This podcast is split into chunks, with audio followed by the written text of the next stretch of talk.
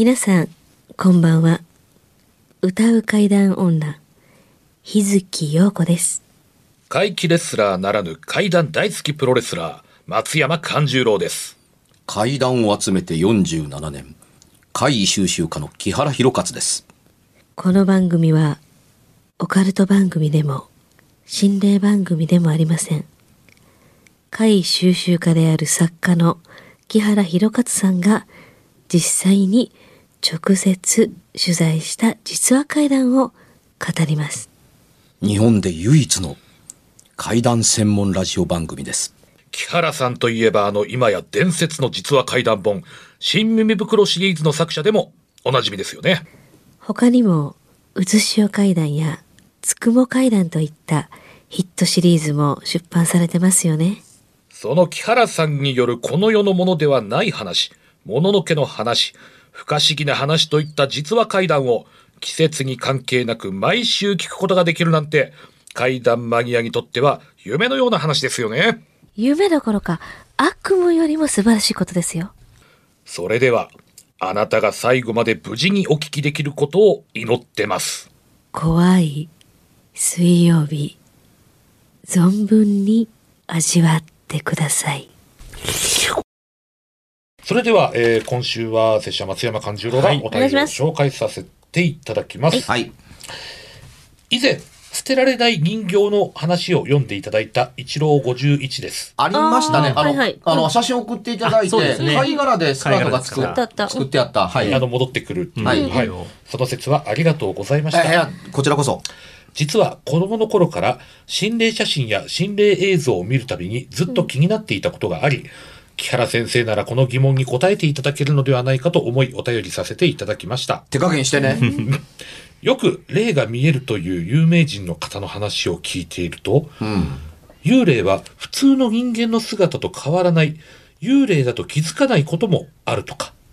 また、見える人には、見える人には見えるが、見えない人には全く見えないとか聞きますが、見えない人には全く見えないっていうことは、そこに物理的に姿、形、実体がないからですよね。ってことは、実体がないのだから、光も全く当たらないはずですよね。なのに、たまたま映り込んだ心霊写真や心霊映像の中の幽霊やそれらしきものに影があるのはなぜなんでしょうか幽霊の鼻や顎や腕、または服のシワやそのもの自体に我々人間と同じように至るところ、細部にわたりはっきり影が映っています。幽霊が見える人には人間と区別がつかないぐらい同じように見えるっていう話も人間と同じように幽霊の影も見えてるってことですよね。でも、そこに実体がないのだから太陽光や照明が当たって影が出るなんてありえないはずですよね。仮に心霊写真などに白い光の塊のようなものやぼんやり黒い影のようなものが映っているとしたら、それはまだ信用できますが、人のようなものが映っていて、それに影があると、どうも懐疑的になり信用できなくなってしまいます。その辺のところ、木原さんはどのようにお考えでしょうか？ぜひご意見をお聞かせください。なかなかこれ鋭い指摘じゃないですかね。うんそうですねえ、うん。佐々木くん一つ聞いていいかね？はい。先週の放送といい今週の放送の主採用文といいええ採採用してはい投稿ですから、ええ採用してはいかんという話を言いたいわけではないんですよ。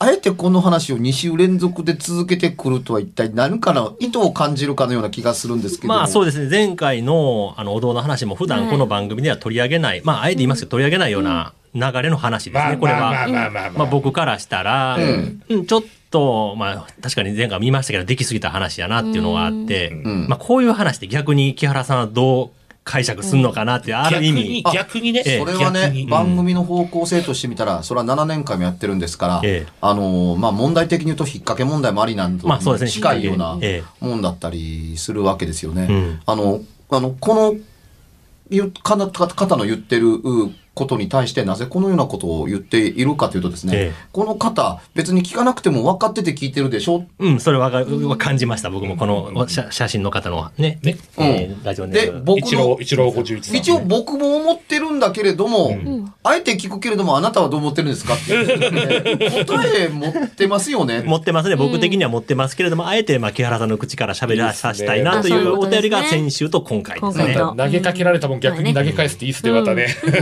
あの、すっげえわかりやすいものの言い方で言うと、うん。あなたがこれはインチキなのではないかなと思っているものが本物であるわけないやんかっていうふうに思ってる、その通りですよね。そうですね。で影に気がついているという、影が見えているというような、ん。あの、通俗的に言われる心霊動画なんていうのって、出来の悪いものの以外の何者でもないわけですよ。だって撮影者が影なること気にしてへんねんから、うん。あのー、ディレクション能力があなたの方が上ですって言ってるみたいなもんですよね。ええっていうふうに。で、あのーとっても難しい話なんですけれども、あの、偽物とか本物という言葉、まあ、仮か仮にあるとしましょうか。えで、本物である、偽物であるという、特に偽物、うん偽物というのは、本物を見えひんことには分からへん言葉だ、ことではないかと思えるん確かに何を判断基準にするかってことですもんね。偽物っていうには。そう。うんあのー偽物の、の、と言っちゃなんですけども、本物のダイヤモンドではないと言えるものに、ジルコニアっていう、まあ、宝石みたいなものがあるよね、うんヨコちゃん。はいうん。イミテーションね。イミテーションですね。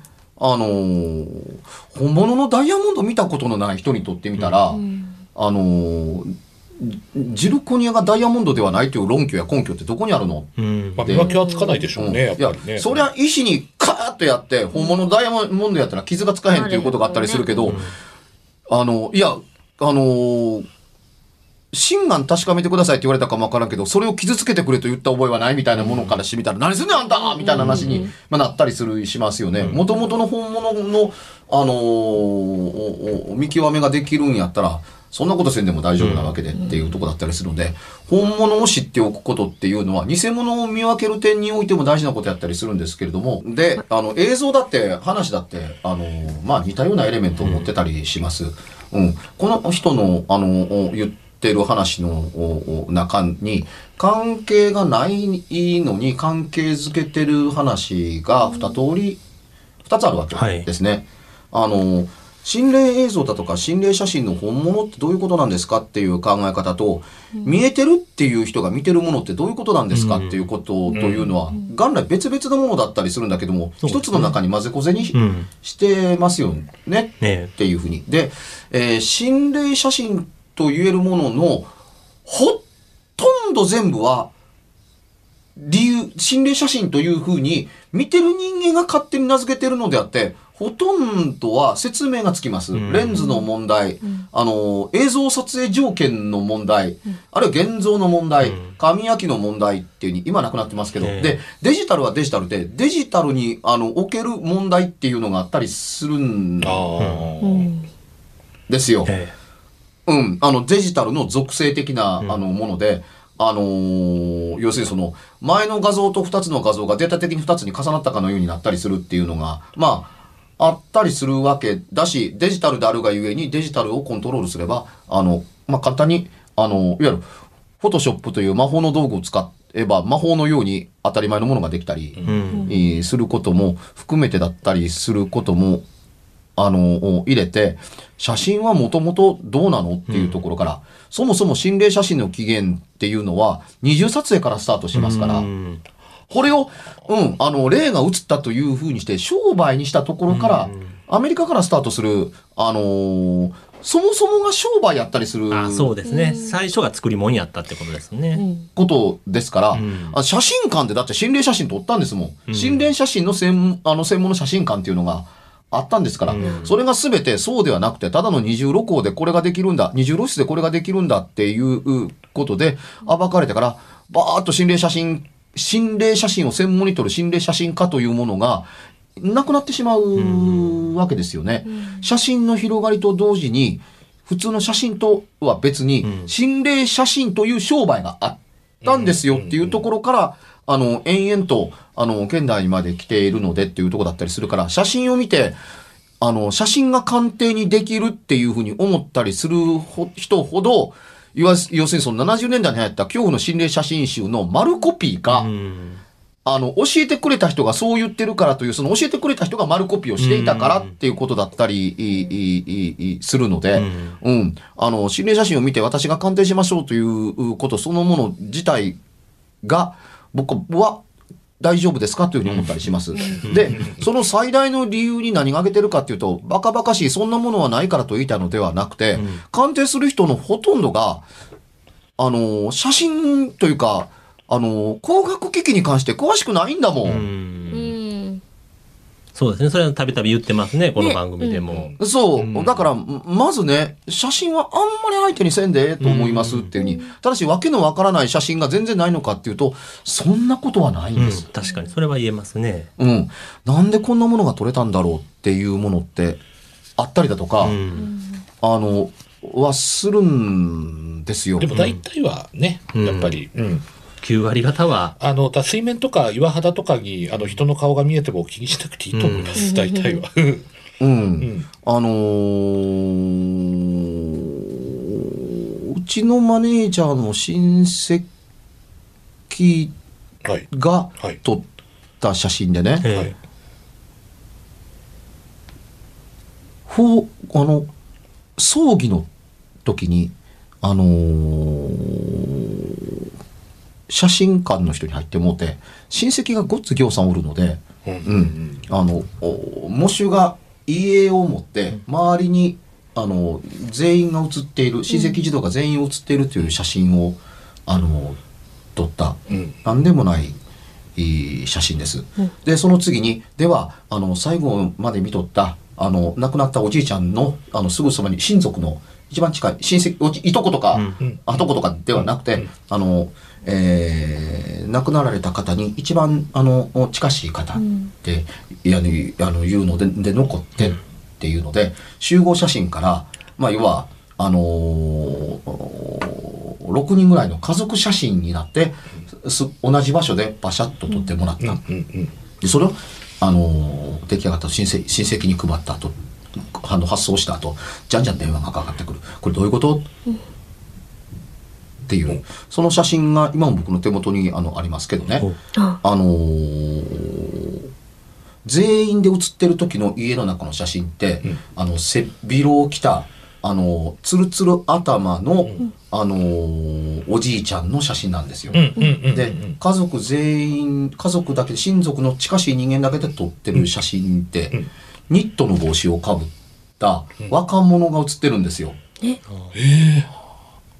あ、それ前なんか言ってましたかね。コミック新耳袋か何かに提供しましたけれど放送でも言ったかもしれないですね。そう、ええ同じ話ですですけども、はいこれなんでこうなってるんやっていうのが説明できなくてできないですね、物理的に。カメラ屋さんに頼んでるので、これなんですのって言われた時にまさか家の中の写真の人物の照合なんかしてないから、うんうん。いわゆるあか加工したんですか、みたいな感じで来るわけですよ、うんうん。なんてことするんですか？って言ったら、そりゃそうでしたね、遺族からしたら。え？そんなことないですよっていうに、ネガを見せたら、ネガもやっぱ違ってるん、へえ。ネガから違う。ネガから違うもちろん。っていう事例があったりするんだけれども、当然のことながら、葬儀のその時に、全員喪服を着てるっていうその時にいたずらを仕掛ける、うううまあ、そんな不謹慎なことは普通しませんわね。時間もないしね。まあ、ね、プロのカメラマンが撮ってますからね。そう、あの、写真館に撮ってみたら、あの、お店の製造に関わる大問題まあ、クレームになりますからね、そんなことしたら。ですから、うん。なぜこんなことが起こったのかがわからなかったりするっていう。で、これですらう、ん。心霊ってこういうものなの？うんっていう問題だったりするんですよ。これ、で、知らない人が見たら、え、どっちが亡くなった人ですか？っていうのが分からへんぐらいやし。そうですね。うん、だから、どっちかが本当の写真で、どっちかが心霊写真って見る側が決めちゃうでしょ。うん。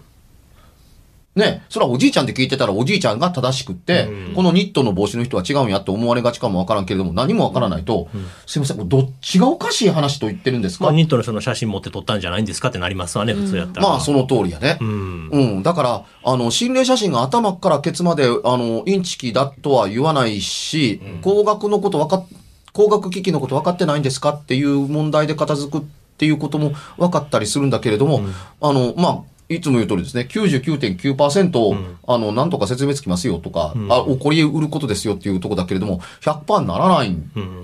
これなんだろうなっていうのって、で、僕は心霊写真だと思ってないんですよ。未だに答えが分かってない写真だとは思ってます。不思議写真ですね。うんそう。うんつまり、あ不思議写真心霊が写ってるって言うんだったら、どっちが心霊なんですか本そ当うですね。もともとニットが二人写るべきだったというおかしな写真なのに、片っぽはうっかり間違えて、本当の家が写ってしまったもんかもしれんやんかっていうひどい言い方だってできないとは言いうん。言えない。だからねっていうとこだったりはするので、あのーまず写真としての鑑定が先な、考え方が先なのであって、うん。心霊かどうか別問題なんじゃないんですか？っていうふうに思う。で、昔はね、あの、こう、なんかこうね、あのー赤くなんかこう、滲んだようなって、要するに、現像村ちゃうんみたいなともかく、うん、光が入ったんちゃうん巻き取りの時の、あの、一番最後のみたいなのがあったりしたりはするんですけども、赤というのはね、これは霊が起こってるんですだとかっていうのだとか、うん。こう、青白っぽく映ってるでしょって、これはね、穏やかな気持ちですみたいなのって、劇的に定着したのって、風の谷の直しかの後ですからね。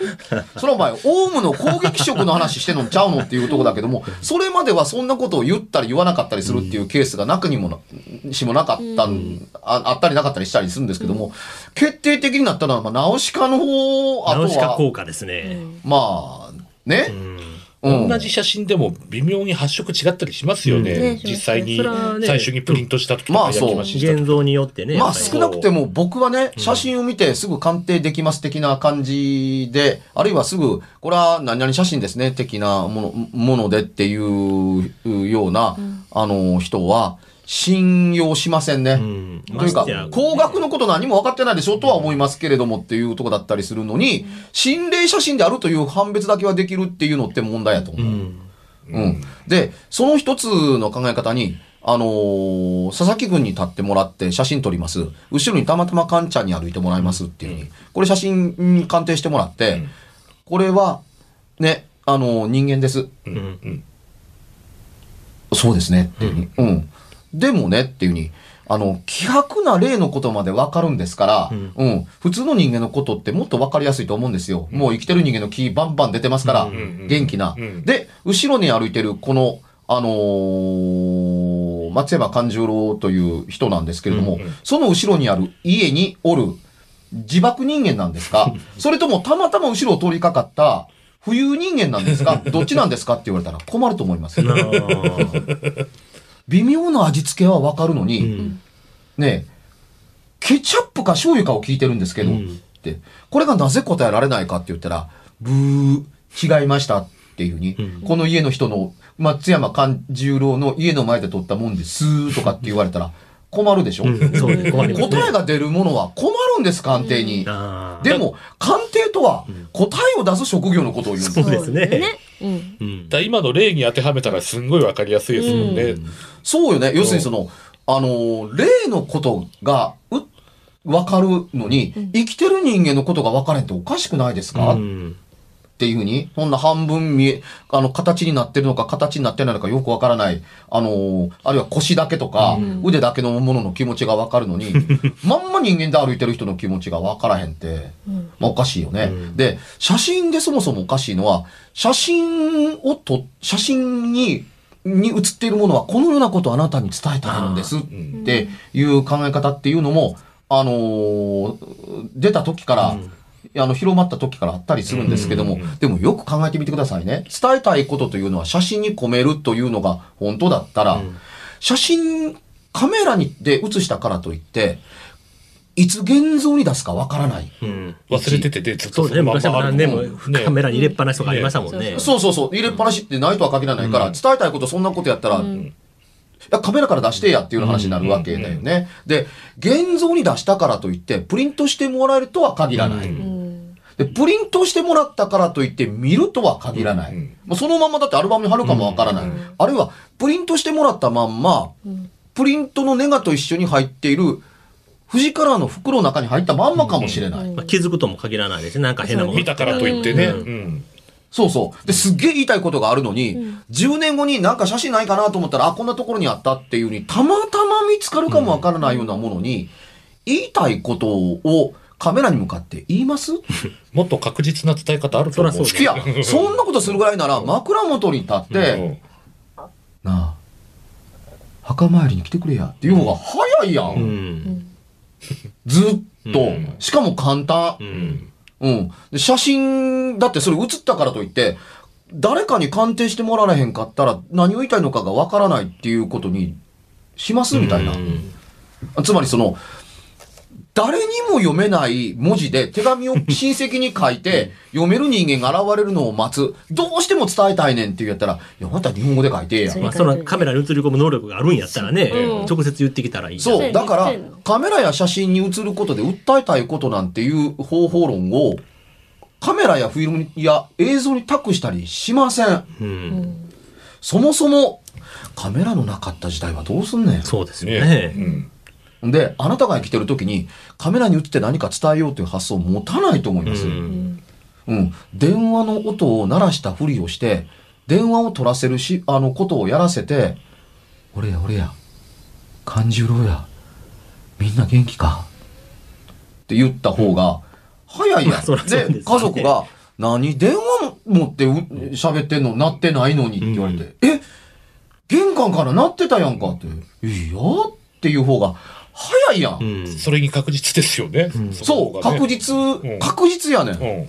うん、伝わることでミッションコンプリートやねんから、ん伝えなかったら終わり、終わりにならないんでしょ、うんって言ったら、まあ、ね。写真をコミュニケーション手段には取らないですよ。ん紙に書いて、ヘルプミーって書いてたら別やけどね。うんうんうん、だから、まあ写真は花から相手にしないということも含めて、写真があい、あの、伝言だとかコミュニケーションのツールになり得るのだと思ってること自体を鑑定する人が僕は疑わしいとうん思う。ましてや、その人はこの写真を持ってたら不幸になるとかね、病気になるとかいうのもありましたやん。だから、だったうん。なんで言い切れんねん。鑑定する人は頭からそういうツールなんだと思ってるんだっていうことだからこそ、70年代に流行ったものの、うんを教科書にした劣化コピーの伝言ゲームを持ってるからっていうことだったりするので、己の考えで言ってる可能性は薄いわけですよ。うんで己の考えで写真を捉えてない人間の伝えたいこととか鑑定なんて信じられるわけないやんか っうん。ていう風になるということで、写真の話はとっても簡単。うん。うん。で、あの、映像だったりするのって、あのー昨年横沢プロで撮影成功するまではっていう話は、あのー散々してきたから置いとくとしてみても、えやっぱりこういう話があり得ると思うんですよ。私は見えるんですっていくら言っても信じてもらえへ。えうんん。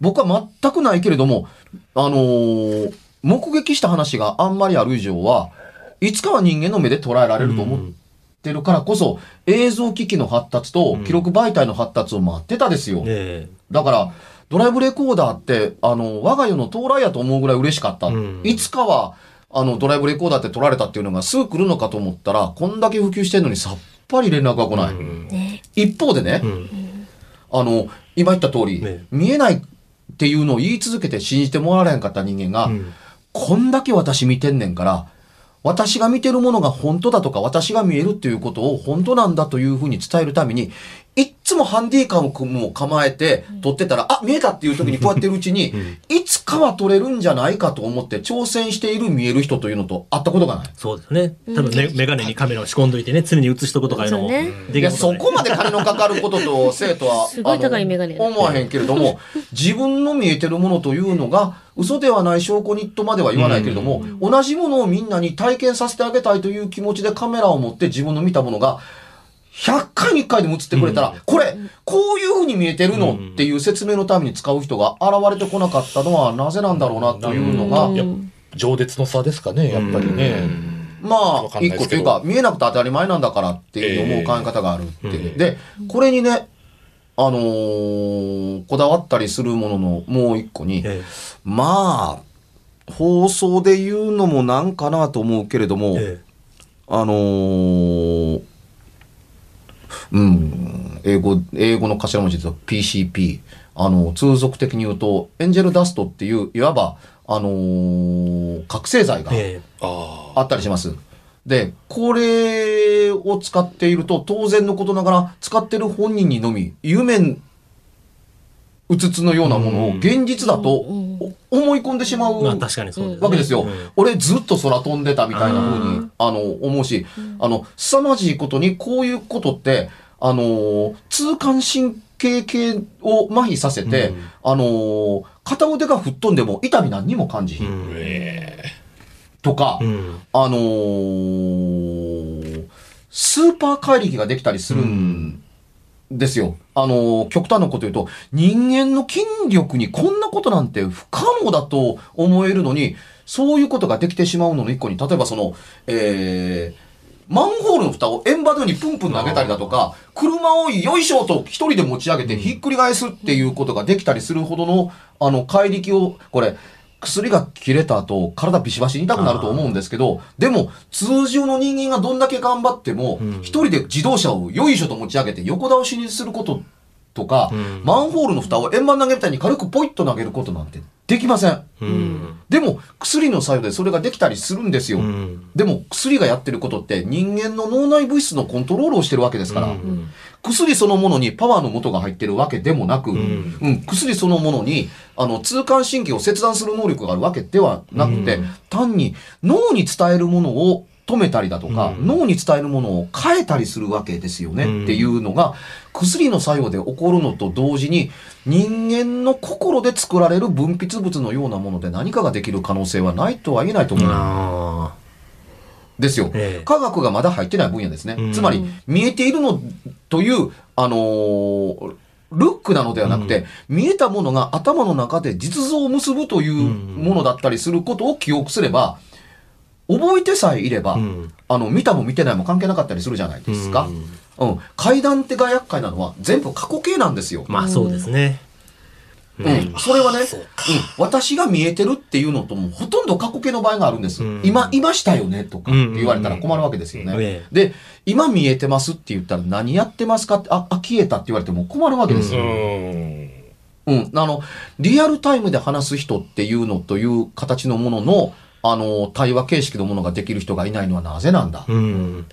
で、見えてる人だというのが、あ見えてる人が分かってるなら、見えてるもの同士の、見えてるだけのコミュニケーションってできるはずなんですよ。うんうん。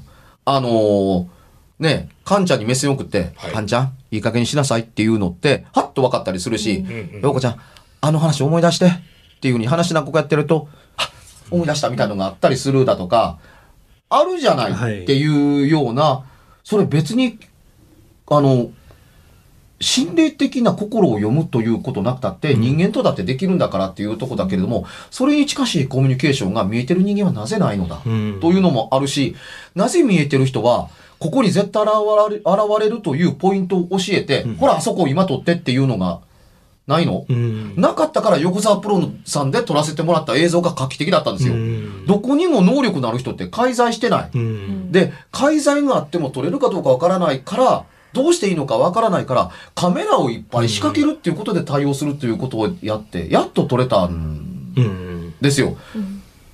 いや、これちゃんと見えてて指導してくれる人がいたら、もっと簡単だと思いません？そうですね。うんそういう意味で、うんあの、この方のおっしゃってることを全部言うと、え全部ブラックとは言いません。うん。全部ホワイトというのはないでしょう。うんうん全部グレーだっていうこともないかもわからないけれども、うん答えは、聞いてる方ももうご存知です。うんん本物だと思えるものに近しいところまで来たら、やっとそっから鑑定だとか僕に見せてくださいって話になるのであって、それが出るまでは全部怪しいと思っててくださってて結構です。うん。そうです非常ね。にもう分かりやすい結論でした。はい、キリがいい感じで。あ、はい。えー告知の方。はい、えー、松山勘十郎は、えー、今年一発目の本公演としまして、えー、2月20、2月20日、大阪市立生野区民センターで3時から、えー、大衆プロレス松山座2022年一発目本公演愛する者よ笑いソロへを行います。出演者の詳細や、えー料金などは松山勘十郎で検索していただくと、ブログやツイッター等々出てきますので、ぜひ松山勘十郎生の本物に会いに来てください。本人とっても喜びます。日月陽子は、ひらがなにつの点々の日月陽子で検索してください。キンキンは1月23日のイベントが上がっていると思います。よろしくお願いします。はい、えー原作新耳袋でコミック化されたあ幻のお絶版本耳の怪談漫画伊藤淳二先生が復活ではなく完全版として蘇りました朝日新聞出版社からです、えー幻の一編あの単行本未収録の作品が入ってますのでぜひ、えーお買い求めいただければ嬉しいです番組では、別冊怪談ラジオを販売しております。ちょっと普通の地上波のラジオでは放送できない僕の体験を、あの、語っています。二度と本の形でまとめるつもりのない話が入っていますので、ぜひお聞きになってくださればと。どうやったら帰るの？詳しくは、ラジオ関西の怪談ラジオのホームページをご覧になって、ぜひともお買い求めいただければと思います。今夜はいかがでしたでしょうか？何もなければいいんですが。え？ちょっと、あなたの城、誰ですか？番組ではお便りや感想のほか、あなたが体験した怖い話や、あなたが聞いた身近な人の不思議な体験、また怖い写真や曰く因縁のあるものなどもお待ちしています。メールの宛先は、階段アットマーク jocr.jp k-a-i-d-a-n アットマーク jocr.jp ファックスは078-361-0005 078-361-0005おはがきは郵便番号650-8580ラジオ関西階段ラジオ怖い水曜日まで。ぜひ、本物の怖い話を私に教えてください。お相手は、歌う怪談女、日月陽子と、怪談大好きプロレスラー松山勘十郎と、そして階段を集めて47年、木原博一でした。